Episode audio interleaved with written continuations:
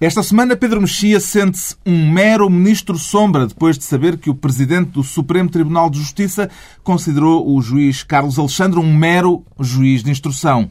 Ricardo Araújo Pereira declara-se engalianado, agora que o lugar à frente da casa Dior ficou vago, e João Miguel Tavares autodenomina-se Júnior em flagrante delito. Está reunido o Governo Sombra.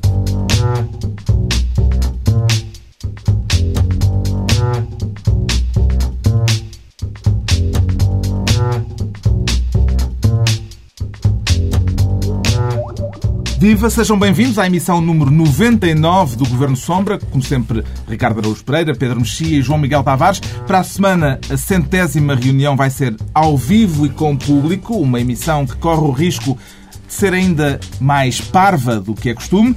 Ao longo da próxima semana serão revelados os pormenores na antena da TSF e no blog governosombra.tsf.pt. Por agora, e antes de discutirmos a ameaça de um novo pacote de medidas de austeridade, o Ricardo Araújo Pereira propõe-se criar a pasta de Ministro dos Brinquedos Náuticos. Os patinhos de borracha do banho também contam, Ricardo Araújo Pereira? Sim, se custarem mil milhões de euros, cada um que, somos, que é o valor dos brinquedos de que vamos falar. Se bem entendi, quer ser Ministro dos Brinquedos Náuticos em homenagem ao anterior embaixador norte-americano em Lisboa. Sim, o embaixador cujos telegramas foram agora revelados pelo Expresso, não é? é, é normalmente nós temos uma um apreço, por exemplo, pelas últimas palavras das pessoas, que é mais ou menos irracional. Não, é? não há nenhuma razão para que as últimas palavras sejam, sim, sejam mais sensatas do que as outras. E, portanto, ou últimas palavras de moribundos ou quaisquer palavras de estrangeiros. Nós apreciamos imensa sensatez dessas palavras, mas por acaso, neste caso. O caso do embaixador Thomas Stephenson é que ele disse que o, Ministro, o Ministério da Defesa português se move pelo desejo de ter brinquedos caros. Sim, de ter brinquedos caros e que, que o critério que presidiu à, à compra daqueles submarinos é, só pode radicar, diz ele, numa, numa espécie de orgulho eh, antiquado por um, por um tempo que, que já não existe. E, portanto, isso, isso explica um bocadinho o, o valor exorbitante daqueles submarinos, porque, pelos vistos, são submarinos feitos para um país que já não existe e para navegarem num mar que já não é o mesmo. E isso faz com que os submarinos encareçam muito, é? parecem submarinos uh, do Calvino. Portanto, o mais caro é por ser um valor sentimental. É, é, também isso. Também isso. São, são submarinos com valor sentimental. Parece que o embaixador tinha algumas informações erradas. Havia lá umas gafes. Meio, há umas gafes. Pois, é, Ele só... achava que só tínhamos um C-130 e afinal parece que temos seis. Claro que temos. E, aliás, todos nós, aliás, todos nós sabemos, todos nós sabemos que temos montes de C-130. Aliás, eu desconfio que é o único avião que voa nos céus, pelo menos a contar nas notícias. Lá vai o C-130, lá é que nunca vai um F-14, nem um F-15. É vai buscar portugueses, trazer portugueses, levar portugueses. Portanto, esse aí, ninguém em Portugal, esse sinal-se aqui, põe em dúvida a utilidade Mas se calhar o embaixador não, não falava português e não, não, não conseguia perceber Agora, aquela submarinos eu fiquei um bocado receoso, porque eu sempre acreditei que uma pessoa pensar mil milhões por um submarino, se calhar isto é um bocado parvo. Mas sempre, eu pelo menos, como, como sou bem intencionado, penso sempre, ah, se calhar sou eu que não percebo o suficiente do assunto e na verdade os submarinos fazem uma falta do Catarina. E afinal agora veio o embaixador americano, que deve saber um bocadinho mais disto do que eu, dizer que não é brinquedos. Ele sobretudo sabe... nós desconfiávamos. É ele veio verbalizar. Portugal não comprava eh, aos americanos, também é também outra pode ser, particularidades. também pode é? ser, pode ser de outro tempo, Ao mesmo tempo isto mostra um bocadinho uma das limitações do Wikileaks, porque nós, nós estamos a tomar o Wikileaks como informações. Isto não são informações, são, neste caso, como noutros que já vimos, são opiniões altamente ressabiadas, neste caso, e politizadas, uh, cheio, cheio de erros de facto, cheio de suposições. Não há ali verdadeiramente. Há uma informação de que os Estados Unidos não gostaram que nós não comprássemos o material deles.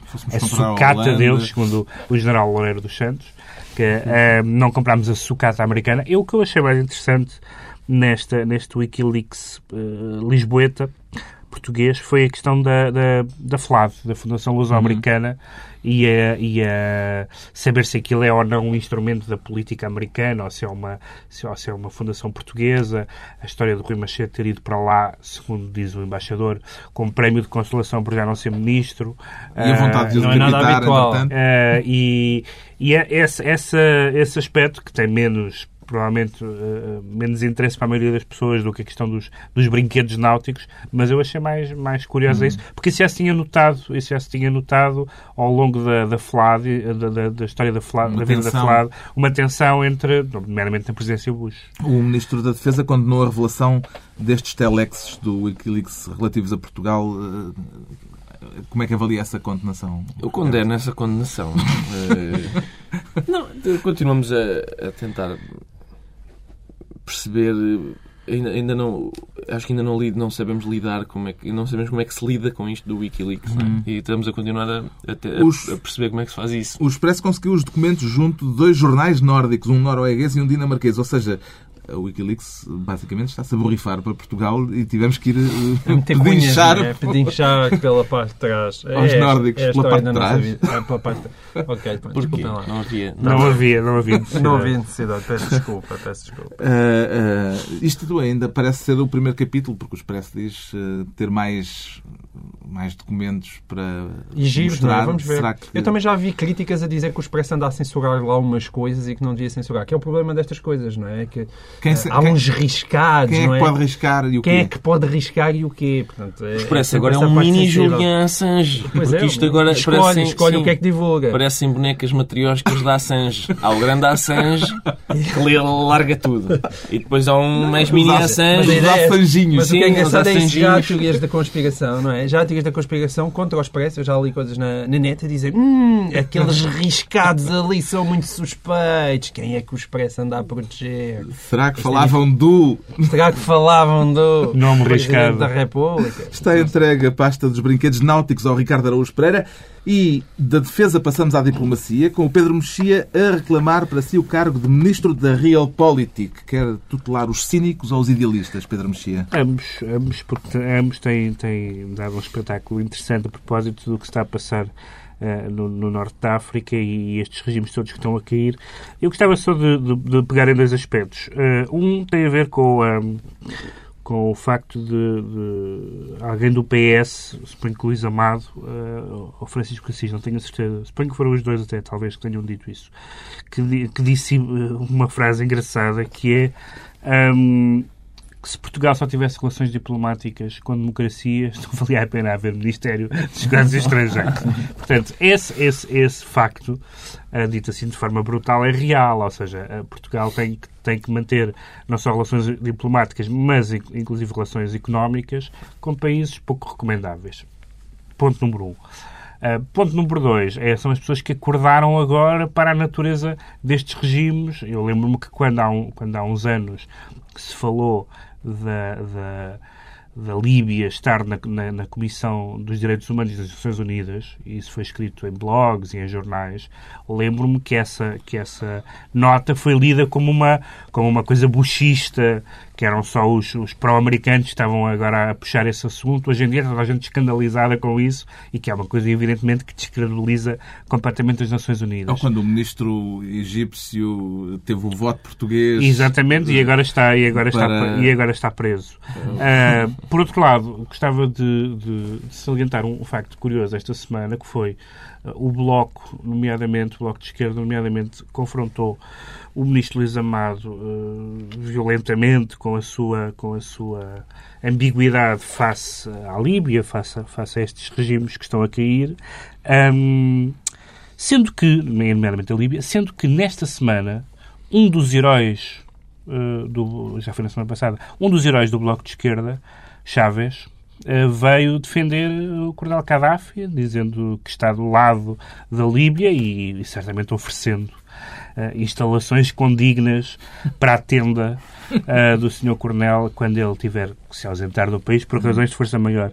E, portanto, não me deixa de ser curioso que, que o, o herói da esquerda terceiro-mundista, uh, a mesma que clama contra a real política e que clama contra os ditadores norte-africanos, seja um defensor de Gaddafi. Entretanto, a propósito da revolta na Líbia, o momento mais tocante da semana é capaz de ter sido a conversão de Nelly Furtado hum. aos ideais democráticos e sei que o João Miguel Tavares está mortinho por falar disto. Não, é verdade. Eu achei muita é, é que a Nelly Furtado, não é? Como se sabe, tem aquela ascendência portuguesa uh, vagamente, e isso há uma espécie Como quase de orgulho.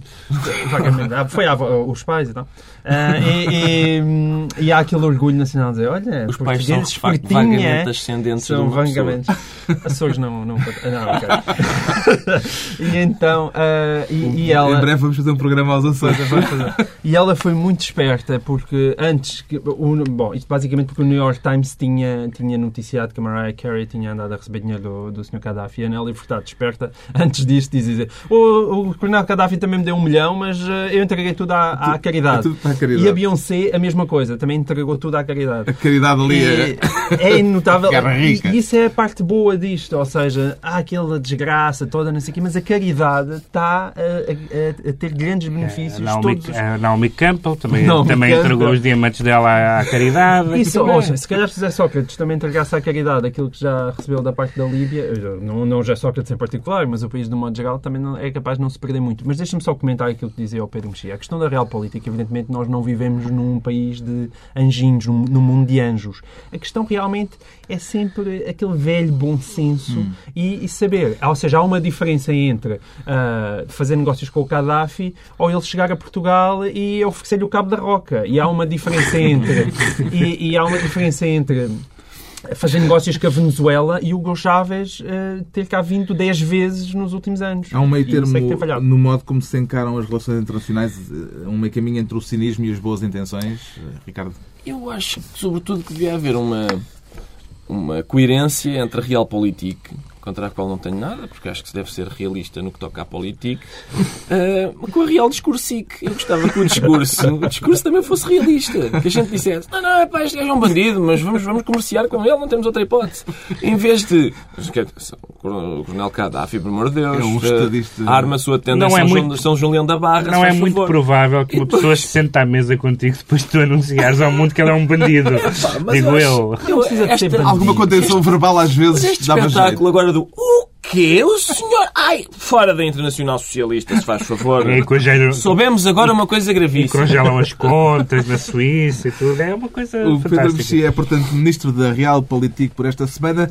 Já o João Miguel Tavares quer ser Ministro do Ensino Superior, mas em alemão. Em alemão. Em alemão. Infelizmente não sei como é que se diz em alemão, eh, portanto tem de ser assim em português. Eu, eu explico porquê. É porque o Ministro da Defesa alemão, ex agora Ministro da Defesa alemão, Karl Theodor Gutenberg, eh, basicamente ficou sem emprego. Eh, O senhor teve que se demitir. E demitiu-se porquê? Porque uma tese de doutoramento que ele entregou em 2006 descobriu-se que foi plagiada.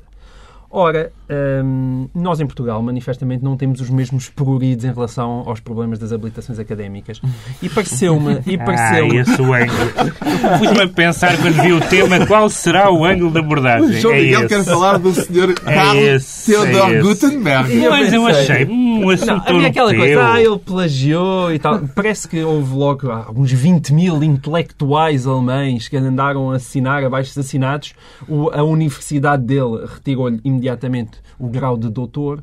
A chanceler Merkel, a é que chanceler Merkel retirou tentou, tentou ainda apoiá-lo, disse que o, tinha, que o tinha contratado para ser ministro Porque e não... Dá-se o ah, caso dele ser uma figura muito carismática no governo alemão. É isso. E eu ainda por E é cima- barão, ainda por cima. Barão, é essa a a, que imprensa, dizer. a imprensa chamava-lhe o barão do copy-paste. Exatamente. Que Ora, ora, ora, aqui está. É Eu, eu quero aqui sublinhar esta injustiça porque chamavam-no o barão do copy-paste. Ora, eu vou aqui aos microfones da TSF dizer qual é que é o nome do senhor, o nome inteiro. Eu não sei alemão, mas vou dizer. O senhor chamava-se Karl Theodor Maria Nikolaus Johann Jakob Philipp Franz Silvester Josef von Unzu Gutenberg. Ora, uma Oh, pessoa... Ulm.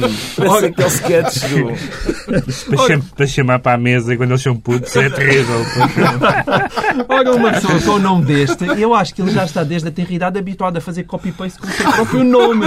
Porque ele, se calhar, vai preencher aqueles papéis do abono de família e diz lá nome completo. Opá, nome completo, Ctrl-C, Ctrl-V, quer dizer, confirma. E agora, o desgraçado do senhor é normal, está habituado ao copy-paste. Mas nós precisamos realmente, ora, que jeito dá, não dá em Portugal ter, se calhar, no governo hoje em dia, alguém que saiba falar alemão. Dá um imenso jeito. Ainda por cima, alguém que deve perceber imenso de submarinos alemães. O homem era Ministro da Defesa. E, portanto, eu acho Vá que este estamos à senhor... espera da punchline do alemão não. técnico. Vá lá. O alemão técnico. Não ia dizer o alemão técnico, mas é verdade. Podemos dizer realmente que nas escolas em breve estaremos a estudar alemão técnico e ele que ele realmente pode fazer até o programa do primeiro ciclo. Será que isto nos pode ajudar eh, nas negociações com a senhora Merkel? Agora que eles estão fragilizados, podemos aproveitar, não é? Não, não tenho certeza. Isto, isto fragiliza-os assim tanto. Eu não sei, eu, eu, eu acho que nem era preciso fazermos a. O João Miguel Tavares aproveitou para falar sobre habilitações académicas em geral, mas não era preciso, porque hoje em dia a nossa estabilidade política também depende da estabilidade política do governo alemão, não é? Se calhar exclusivamente. É melhor, se calhar- Sim, tudo o que seja contribuir para a estabilidade do governo alemão contribui para a nossa. E depois, enfim. Nós tese- contribuímos a para tese- eles, eles contribuem para nós. Enfim, a tese foi plagiada, sim senhora, mas foi entregue a um dia de semana. E isso deve, deve ser valorizado. Temos, portanto, o João Miguel Tavares como Ministro do Ensino Superior. Daqui a pouco voltaremos a falar da Senhora Merkel a propósito da austeridade portuguesa. Antes, porém, investigamos o que leva o Pedro Mexia a declarar-se um mero Ministro Sombra. Não sei se lhe devemos admitir essa formulação que põe claramente em causa a dignidade do cargo. Eu não diria, eu não diria isto, a partir de tal como não diria que um juiz de instrução é um mero juiz de instrução, acho que. Mas, ap- aparentemente, é isso que acha o Presidente do Supremo Tribunal de Justiça. Acha, escreve e lavra escreve, e, exatamente, ahm, o Noronha, Noronha Nascimento, que disse que, o- que o juiz Carlos Alexandre é um mero juiz de instrução e, portanto, não um juiz de julgamento e, portanto, não pode ah, decidir do destino das, das gravações. Voltamos à questão da face oculta e das Aqui a questão escutas, está no mero. Isto é uma questão A linguística. questão, a questão é linguística. A questão é linguística, é verdade. Ele tem razão na substância. Um juiz de instrução não é um juiz de julgamento. Ah, quem tem competência para julgar, para determinar o destino de escutas que envolvam órgãos de soberania ah, é, o, é o Supremo Tribunal e não, é, e não é o juiz. Portanto, ele tem razão na substância. Mas a linguagem que ele escolheu, esta do mero juiz de instrução, eh, significa que há claramente, apesar de ele dizer que não há nenhum processo disciplinar, nem ameaça dele, há claramente um inquistamento contra o juiz eh, Carlos Alexandre e isso, eh, isso legitima a suspeita da politização deste processo. A ideia de que há uma, há uma especial eh, animosidade contra este juiz que ousou achar que aquelas conversas revelavam eh, matéria que era relevante para o processo. E, portanto, se ele tivesse dito isto com outro tom, ah, limitava-se a, a repetir matéria de facto inquestionável. O mero juiz de instrução, este achincalhamento verbal, dá ali uma suspeita de que, de que o, Um travozinho. de que, um o, de que. Noronha Nascimento está realmente muito irritado com aquela, ah, ah, com aquela intervenção e, a- e esta irritação, digo eu, é suspeita. O João Miguel Tavares também leu o acórdão e encontrou nele ecos de um passado remoto. Sim, o, o acórdão em si, o despacho em si é, é, é bastante eh, divertido, cita Orson Welles e tudo. Eu estive a lê-lo hoje de manhã. Mas eh, eu, há duas coisas que eu quero dizer. Eh, uma, eu já lá vou à história da Inês, que é uma das expressões deliciosas do, do despacho. Mas eu quero aqui, estranha, estranhamente, eu quero aqui, neste caso, defender Noronha de Nascimento. Porque, acima destas coisas, embora eu, eu tenha imensas dúvidas, embora não seja jurista, tenho imensas dúvidas em tudo isto, é, há uma coisa que eu acho que prezo muito, que é a questão da honestidade intelectual. E o Noronha Nascimento foi atacado de forma completamente injusta em relação a isto. E isso é o problema do jornalismo português e daquilo que se faz cá.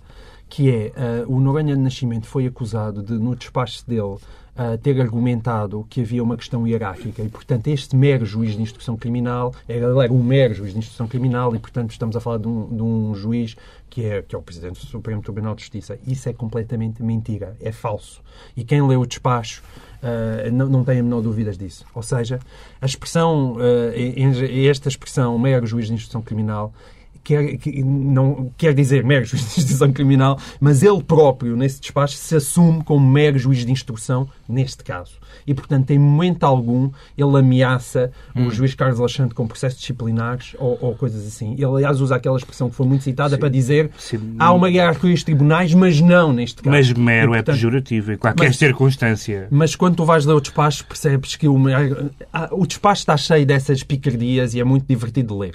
Agora, a questão de, do Mas é, mas é o Toda a sítio- gente a ler o mas é, mas é o sítio para picardias, pergunto eu. Não, pode não ser, aliás. É eu- o, eu já- é o sítio apropriado não para fazer ser, mas a picardias. substância da questão aqui, Não lá, eu parece. sou insuspeito de estar a defender o Não. nascimento, mas a substância nesse caso é que ver- verdadeiramente as notícias vieram são manifestamente Não, falsas. Mas porque, mas, Porque mas, ele próprio se assume Não, mas, como mas, mero mas, juiz de mas eu concordo contigo e e pego nisso que estás a dizer. Em que propósito é que o, é que o Presidente do Supremo Tribunal de Justiça aproveita um, um acórdão, um despacho, neste caso, para fazer picardias. Sim, e piadolas e Não é, isso. não, não é um artigo de jornal eh, da, da paróquia. Pois não, isso, isso aí, com certeza, É isso um- pode-se discutir. Agora, a questão de Não, fundo é isso que eu aqui discuto. é que Mas é, o que eu, é, é que eu, manifestamente o que eu discuto é o tom com que ele, com que ele reage. Sim, é e o que eu, dis- o que eu discuto. Não é mas ele coloca-se também, ele próprio se assume a si próprio como mero juiz de instrução neste caso. Mas, mas enfim, é, é- é- as pessoas que quiserem, ele, ele, aliás sentiu-se na obrigação de publicar aquilo no site do, do Supremo Tribunal de Justiça, é fácil as pessoas irem lá ler, que só tem 19 páginas e é uma leitura bastante divertida. Agora, hum, a Esta questão... sugestão de leitura. para Sugestão de leitura do mês. Agora, faz parte a minha do plano questão- ler mais. O Plano Nacional de Leitura. a minha questão aqui é que ele, entre que ele tem uma expressão de- eh, deliciosa que diz quando Inês é morta, nada a pode ressuscitar. E, portanto, basicamente, naquele caso, é dizer que não há nada a fazer. E, e isso é que eu achei muito divertido, esta expressão. Só que Inês está em coma. Neste caso, Inês- to- toda a gente garante que o próprio. Falámos a semana passada do, do, do Procurador-Geral da República que não sabe onde é que estão as gravações e em que estado é que Ninguém estão. é Ninguém é, desliga a máquina Portanto, ninguém. está claramente no caso de Aqui é que a própria, esta expressão, a própria metáfora que ele usa da Inês está morta, quer dizer, é um péssimo, é um péssimo exemplo. Porquê? Primeiro porque Inês foi morta injustamente. certo? E à bruta. e à, injustamente e à bruta, e portanto eu acho que eh, no Renascimento coloca-se no, no papel de Dom Afonso IV, neste caso, e portanto eu que não é o papel mais razoável. Não... Ouve-se frequentemente a queixa de que a linguagem jurídica é árida, mas quando aparece um toque de estilo desata toda a gente a, a zurzir. Isto não é uma situação de preso por ter cão preso por não ter, eh, Ricardo. Eu acho que sim, Carlos. É mais divertido Sim. eh, termos assim acórdãos eh, farfalhudos. Com, de- certeza, eu tenho, eu tenho de confessar que não Estilo. li o acórdão, mas vou ler assim que sair Estamos daqui, todos. Porque é muito raro uma obra ser tão gabada e, e- como, como esta foi. Agora, eu, eu como, como calcula, Vamos pô-lo no, mesmo no antes blog. de ter lido, sim, Acho que sim. mesmo antes de ter lido o acórdão, aquilo que me interessou sobretudo neste caso foi qual é o critério para aferir se uma pessoa é ou não é mera. Eh, porque o juiz de instrução, sim senhor, dentro da hierarquia dos juízes talvez seja mero, Hum. mas na vizinhança deste senhor ele não é mero. Ele na padaria, olha lá vai o senhor juiz. E de repente ele é mero. eh, eu, não sei. Depende do ponto de vista. Gostava de pensar sobre isso. E para a semana digo qualquer Eu coisa. gostaria de comentar esse tema, mas para mim mera só há mega. E, Mega. portanto, as pessoas Isso são é megas, verdade, não é? mega. Isso é verdade. Olha, e isso aí daria que ele é um mega juiz de instrução. É engraçado. Um mego. O Pedro Mexia fica assim como um mego ministro Somga e o João Miguel Tavares sente-se júnior, mas já não pela idade, presumo, João Miguel. Não, não, porque aqui a antena desta brilhante rádio que é a TSF. Eu tenho que começar a dizer esta coisa, como diz o Mário Crespo da SIC Notícias, não quero dizer o que Exato. aparece esta extraordinária rádio, onde tenho o prazer de trabalhar. Estava no contrato, vocês Estava não leram pequenas. fez uma reportagem muito interessante sobre os nomes proibi- proibidos em Portugal. Ah, os, nomes de- os nomes que a gente quer dar aos nossos aos no- nomes próprios que queremos Uhum. dar aos nossos filhos. O caso, ah, nós infelizmente, eu acho que não chegamos aqui a debater o interessantíssimo Leon C. Victoria, mas, mas é uma boa altura de, de recuperar esse nome extraordinário porque houve um repórter da TSF Que, pelos vistos, foi aceito esse Victória. para- pelos vistos foi aceito. Mas o que é que se Mas passa? porque o pai tem nacionalidade estrangeira. Acho que foi essa. Ah, será isso, sim. então? Eu- É que...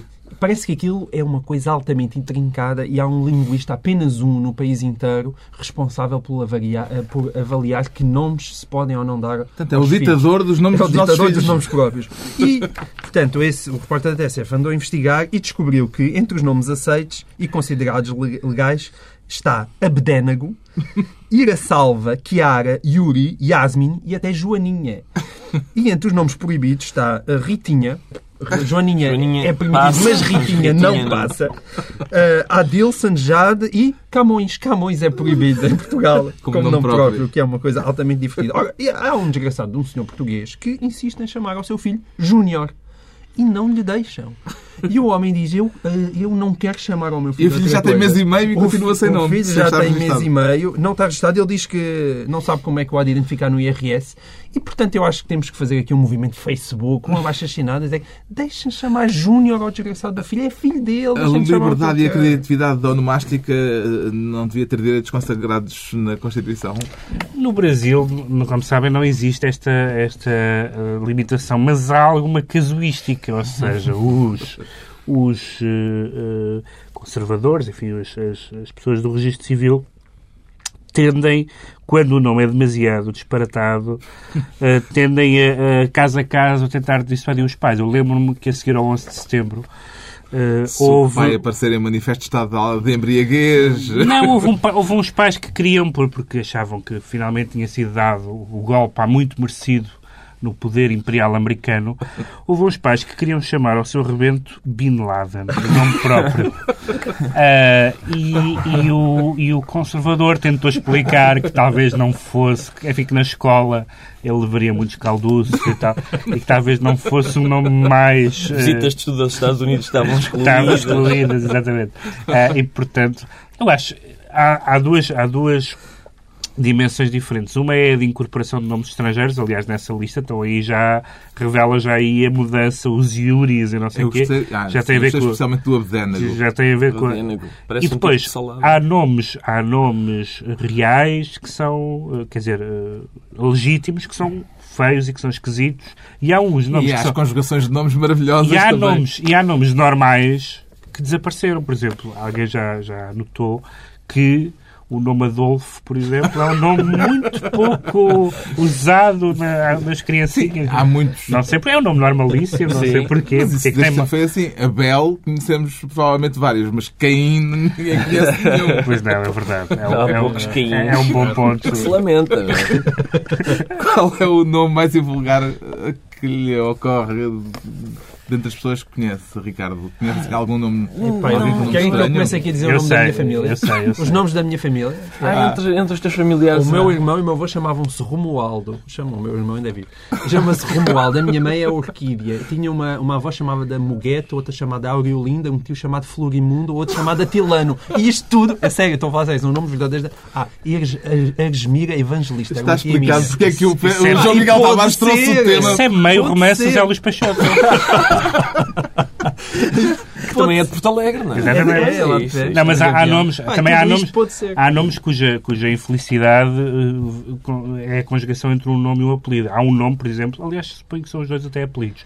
Há um nome, já citei aqui neste programa, há um cidadão português que tem um nome que é crime, o próprio nome é crime, que é o senhor que se chama Coito Pito. é, que, é, que, é, crime, o próprio nome não se Mas ele tem uma imunidade parlamentar. Tem imunidade parlamentar, só assim é que se sabe.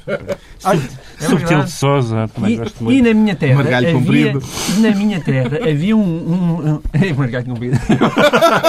e na minha terra havia um filho, isto é verdade também, né? há muito tempo, havia um filho, tinha, era filho de um padre, toda a gente sabia, sabia e chamaram Deus Dado Maria. Que eu acho que isso...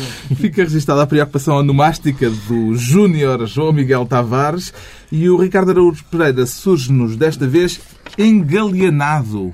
Engalianado. Sim, engalianado mais de engalanado do que de enganado. É um belo adjetivo que junta o melhor da palavra engalanado, ou seja, enfeitado, ornamentado, Exato com o nome do estilista britânico John Galliano. John Galliano, sim. Porque John Galliano Belo foi... É, obrigado, obrigadíssimo. E, Olha, as horas que eu perdi. Formula com cuidado, senão retiram-te o prémio Ilga. Não sei, pá, pois. Também obrigado, se indignou, pelo heads up. Também se indignou ao ouvi-lo dizer que adora Hitler não, e que como... os feios deviam ser mortos. Eu, essa parte eu gostei. Não, eu também, porque é um caso de self-hatred. Uh, mas, uh, mas eu, eu já disse aqui várias vezes e continuo a acreditar nisso que, que, sou pela liberdade de expressão. Porque só, só se as pessoas se puderem exprimir livremente é que a gente sabe onde é que estão os idiotas. E, portanto, eh, não me tirem isso, não é? Uma pessoa ter essa possibilidade é, é, é contribuir para a nossa saúde. Eu, o que, o que, se passa é que o estilista John Galliano foi um, filmado bêbado a dizer eu amo Hitler. O que, quer dizer, lá está. Além disso, é um amor correspondido, não é? Porque um estilista estrangeiro e homossexual, em princípio tem tudo para agradar a Adolf Hitler.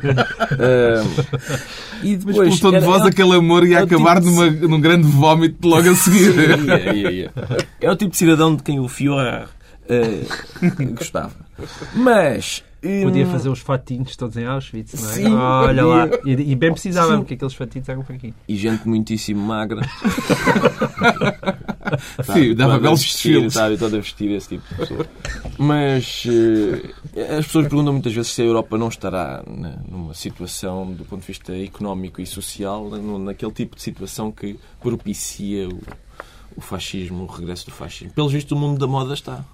Uh, não sei o que é que se passa no mundo da moda em termos económicos ou sociais, mas Era caso para ser despedido sumariamente, como foi, Pedro Mexia? Era caso para, tendo em conta, eh, enfim, ele estava bêbado, que em todo caso é um desconto mesmo do ponto de vista criminal. eh, Bêbado é pouco, não é? mas talvez não fosse muito boa ideia que o rosto eh, da, da Casa Dior fosse uma celebridade israelita, como Sim. Natalie Portman. Digo eu, acho que, acho que isso causa, causa um Era a certo, chamada incompatibilidade. causa um certo ruído entre uma coisa e outra. A, é? a Dior, a Dior é uma empresa privada e, portanto, eu acho que está no direito dela decidir com quem trabalha e com quem não trabalha. Agora, de Ora facto, está, eu sou a favor do despedimento. Do despedimento, favor do Exatamente. despedimento. Agora, eh, parece é que os tribunais franceses também já disseram que iam processá-lo por causa daquelas declarações. E isso aí é que já me Isso parece. já sou contra. Um bocadinho mais. Primeiro, Hum. ele estava, não era bêbado, ele estava podre de bêbado, Sim, que nem sim. um cacho, e portanto, vamos desculpar, o homem estava podre de bêbado. E a segunda parte, realmente, a idiotice é livre. E Não nós é gostamos deixar. muito que a idiotice seja livre. E não acho que deva ser propriamente perseguida pelo, pelo Estado francês. Pronto, está explicado porque é que o Ricardo Araújo Pereira parece engalianado. Agora a austeridade, na semana em que o Primeiro-Ministro foi recebido na Alemanha pela chanceler Merkel, de quem já falámos aqui, de resto, eh, um encontro que aconteceu depois de Sócrates ter dito que admite a possibilidade de mais medidas de contenção para atingir eh, o objetivo de acabar o ano com um déficit de 4,6% do PIB. Onde é que ainda se pode cortar, Ricardo Araújo Pereira? Aposto que tem umas sugestões na manga. Tenho algumas, eu não sei se já tinha sugerido. Os bancos? Não, não, não, não, não, não, por acaso não. Não, não. bancos. Não, não sei se já tinha sugerido virar os contribuintes de cabeça para baixo e sacudir. Se, se caem trocos. Acho que essa é uma hipótese forte que ainda não foi tentada. Eh, eu- só porque eu estive a olhar para a nossa situação e constatei que não há assim uma diferença tão grande entre um contribuinte português em 2011 e um comerciante em Chicago em 1930. Se o Sócrates puser um chapéu, um charuto e tiver a voz ligeiramente mais rouca a dizer queres proteção, tens que pagar, eu acho que não falta muito mais para a gente ter que largar tudo o que tem. Este orçamento, atenção, estas medidas de austeridade que ele diz, vamos ver se não são precisas, são a propósito de um orçamento que entrou em vigor há dois meses. Há dois meses ele disse vai ser preciso mais austeridade e passado dois meses, se calhar vai ser preciso um bocadinho mais. As contas foram bem feitas e isso tranquiliza-me. Agora, ah, outra hipótese, além de. Eu sei que aquela, se calhar, virar ao contrário é impraticável, mas. ah, há uma. aquela coisa da. Para reduzir a poluição nas cidades, eh, carros com matrículas pares só, só entram às segundas, quartas e sextas e ímpares. Pode ser isso que o número do bilhete de identidade, a terminação do número, números pares só almoçam às segundas, quartas e sextas, números ímpares às terças, quintas e sábados e aos domingos jejua toda a gente. E reduzia-se a obesidade, Sim, que é um grande Olha, problema. E o Galeano podia vir vestido. Exato. A chanceler alemã, depois de se encontrar com Sócrates, disse que Portugal estava no bom caminho, mas que era preciso ir mais longe. É. E deixa-me só fazer um ponto prévio, porque embora nós estivéssemos muito interessados naquela conferência de imprensa, os alemães não estavam a ligar a mínima, porque estavam a discutir o caso do Carlos Teodoro Gutenberg. Ah, e, portanto, estavam todos interessados nisso. Mas, mas não, nós, Portugal inteiro, estava a ver, e eu estive a ver qual é era a distância de Lisboa para Berlim e concluí que eram 2.780 km, fiz as contas e significa que José Sócrates fez 5.560 km para estar 45 minutos com Angela Merkel e veio-se embora. E, portanto, eu não sei, mas se calhar se tivesse poupado no- na Mas- viagem do avião, eu acho que aquilo dava. Podíamos dizer, não, ele foi lá para os mercados acalmarem. Os mercados não acalmaram nada e, as- e os juros continuaram a subir. Foi lá buscar a receita. Foi lá buscar a, a, a- As consultas de clínica geral também são rápidas, normalmente. Mas eu acho que ele, ele foi lá buscar o, o que ele não sabe, eh, nada daquilo fez sentido, tirando o facto de. eh, Eu eu, eu continuo- acho que. Eu tenho. Deixa-me só acrescentar isto. Eu tenho uma teoria. O Pedro Mexia goza muito aqui, infelizmente, com a minha falta de profundidade intelectual. Mas eu, na verdade, eu acho que a pediatria tinha muito a oferecer à política em Portugal, porque eu acho que isto explica-se de uma maneira muito fácil. Foi. A mamãe chamou o filho e disse: "Hum, Zezinho, vem cá, como, o que é que se passou? E o Zezinho foi e disse: Oh, mamãe, eu estourei a mesada toda e agora não tenho dinheiro para o resto do mês. E portanto, é isso. Ela, eu como, acho ela que como já provou na ópera, tem um amplo seio maternal. De facto, não Olha, há, É, não há o seio é amplo, mas parece que está difícil. Já só que Não, mas eu- encaixar-se lá. Eu não tinha, eu confesso que eu não tinha eh, equacionado a hipótese pediátrica, mas tirando a hipótese pediátrica, eu não sei muito bem em que título é que José Sócrates foi lá. Porque eh, quando, no encontro entre, eh, entre eh, figuras públicas em geral, alguém convoca e alguém vai a título de qualquer coisa. Uma razão, uma explicação. Mas, mas Ela não, é, não presida a Comissão, à União Europeia nem sequer é chefe de Estado da Alemanha, não tem nenhum cargo na União Europeia, foi lá a título de... Sócrates foi à Alemanha a que título? De porquinho mialheiro? Ah, pronto. Isso é realpolitik numa outra, numa outra dimensão, numa dimensão canal panda. Bom, o melhor é começarmos todos rapidamente a aprender a falar alemão, eh, Com- que vai dar jeito. Com Carl Theodor Gutenberg. Agora os decretos e o João Miguel Tavares decreta um dia de luto pelo acordo entre o Sol e Rui Pedro Soares. Cria sangue, portanto. Eu, eu que- queria, mas eh, acima de tudo, eu percebo que há ali um problema técnico, digamos assim, é como o do Noronha de Nascimento, que é, bom, basicamente o, o, o- o jornal andou a fugir a uma providência cautelar e isso, evidentemente, é, é um assunto sensível. Agora, tudo aquilo que eu vi publicado no, no Sol sobre Rui Pedro Soares, eh, não só é notícia do princípio ao final, como acho que o Jornal Sol fez um serviço público. Portanto, andar, andar a, a- a- pagar alegadamente alguns 400 mil euros, pelo menos foi esses valores, mais do que isso, são os valores que vieram a público a Rui Pedro Soares, ah, é algo que me deprime e que não faz nada bem à liberdade de imprensa em Portugal. Quanto ao Pedro Mexia, decreta a liberdade de dizer disparate, e não é só por causa de John Galliano. Mas é um caso que tem alguma semelhança, porque são umas declarações eh, de um jornalista francês chamado Eric Zemmour, que é um jornalista bastante conhecido em França, de, de- dos- dos jornais, da TV e da rádio, eh, e que fez umas declarações eh, enfim, racistas e que, fez, que ligava o crime eh, à- às comunidades eh, eh, não brancas, eh, aos árabes e, aos negros, aos magrebinos, etc. Um, e que foi condenado eh, em tribunal. Eh, e mais uma vez é a mesma coisa do, do, do John Galliano. Eu acharia normal que os seus empregadores, eh, públicos ou privados, porque ele trabalha nos dois lados, o tivessem dispensado.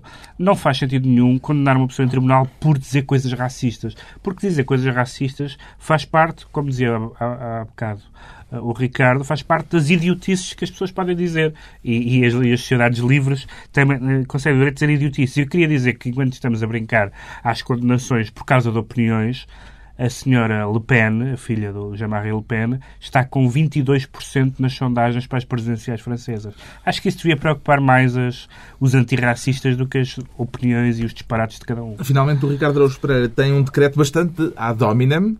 Sim. Deixem passar o VARA. Deixem passar o VAR, assim. Eh, o, o Armando- não Nós deixámos decretar. passar o Sim, assunto não- na semana passada. é, É um decreto lamentavelmente. inútil, é um decreto inútil que ninguém, não é preciso deixar passar, Ele porque ele passa. passa na mesma. O Armando Vara passou à frente de 10 utentes no Centro de Saúde de Alvalade É o meu. e é o teu Centro de Saúde, cuidado. Quando fores ao Centro de Saúde, certifica-te que ele não está lá, senão vais demorar mais. É aquela coisa que os maridos usavam antigamente, vou comprar tabaco, eu acho que agora pode ser, vou às finanças. Demoraste tanto tempo. Ah, o lá o Vara Vara. apareceu, o Vara apareceu, foi à minha frente. Aquele sistema de senhas, acho que devia mudar, em vez de 47, 48, 47 mais um. É aquela hipótese, entre parênteses, uma hipótese de se vier o Vara, ficas para trás. Está concluída, por assim dizer, a análise da semana. Hoje a oito dias é ao vivo e durante duas horas, entre as seis e as oito, ao longo da semana na antena da TSF, vamos dizer-lhe como poderá assistir e participar. Vamos ter uma reunião muito especial na emissão número 100 do Governo Sombra, Pedro Mexias, João Miguel Tavares e Ricardo Araújo Pereira.